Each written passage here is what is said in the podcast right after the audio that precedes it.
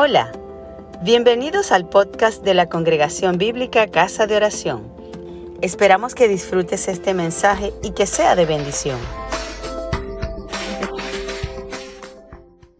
Y queremos eh, tener primero una breve lectura y reflexión sobre la palabra del Señor y vamos a compartir eh, la carta a los Gálatas, el capítulo 6, versos 1 al 11. Gálatas 6 del 1 al 11.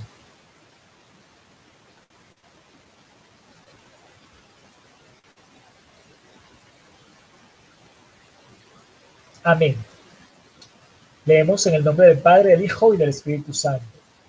Hermanos, si alguno fuera sorprendido en alguna falta, vosotros que sois espirituales restaurables con espíritu de mansedumbre, considerándote a ti mismo, no sea que tú también seas tentado, sobrellevad los unos las cargas de los otros y cumplir así la ley de Cristo. Porque el que se cree ser algo no siendo nada, a sí mismo se engaña. Así que cada uno someta a prueba su propia obra y entonces tendrá motivo de gloriarse solo respecto de sí mismo y no de otro, porque cada uno llevará su propia carga. El que es enseñado en la palabra haga partícipe de toda buena cosa al que lo instruye. No os engañéis, Dios no puede ser burlado, pues todo lo que el hombre sembrare, eso también segará, porque el que siembra para su carne, de la carne segará corrupción, mas el que siembra para el espíritu, del espíritu segará vida eterna. No nos cansemos pues de hacer el bien, porque a su tiempo segaremos si no desmayamos. Así que según tengamos oportunidad, hagamos bien a todos, mayormente a los de la familia de la fe Mirad con cuán grandes letras os escribo de mi propia mano. Amén. Amén.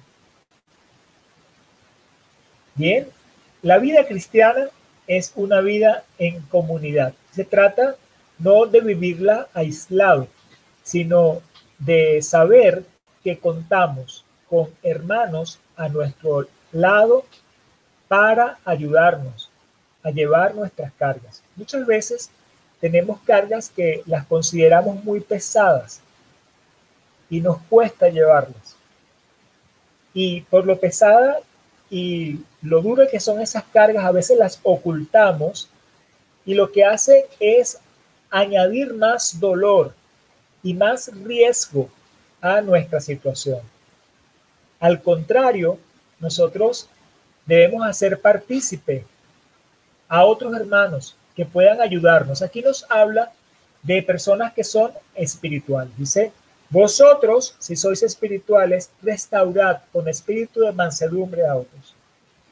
Nosotros tenemos que reconocer entre nosotros como hermanos quiénes son esas personas eh, fiables, esas personas espirituales con las que podemos compartir nuestras cargas y llevarlas a ellos no como un acto de penitencia, de confesión, nada por el estilo, sino como un acto genuino de humildad ante Dios primeramente y ante el cuerpo de Cristo, que es la iglesia, para que otros con humildad, con ternura, con amor, puedan ayudarnos a llevar esas cargas. Así que mis hermanos, estemos considerando, considerando esto. También cuando nosotros veamos a otro en alguna falla, no nos pongamos a juzgar, no nos pongamos a señalar, no seamos extremadamente duros con la persona, pero sí acerquémonos a ella para consolarle, para ayudarle, para levantarle, para sostenerle, para poderle dar de lo espiritual, de forma tal que sean fortalecidos, considerando que nosotros mismos no estamos exentos de caer, a lo mejor no en la misma tentación, no en el mismo problema, pero quién sabe, en cualquier otro. Somos humanos y tenemos que reconocer nuestra debilidad delante de Dios. Ahora, ese reconocer de nuestra debilidad no es para nosotros congraciarnos con la debilidad. No es para entonces eso que nos sirva como de una forma eh, de excusa para decir, ah, es que yo soy débil, ah, es que yo soy humano. No, no podemos sembrar en la carne. Tenemos que sembrar en lo espiritual.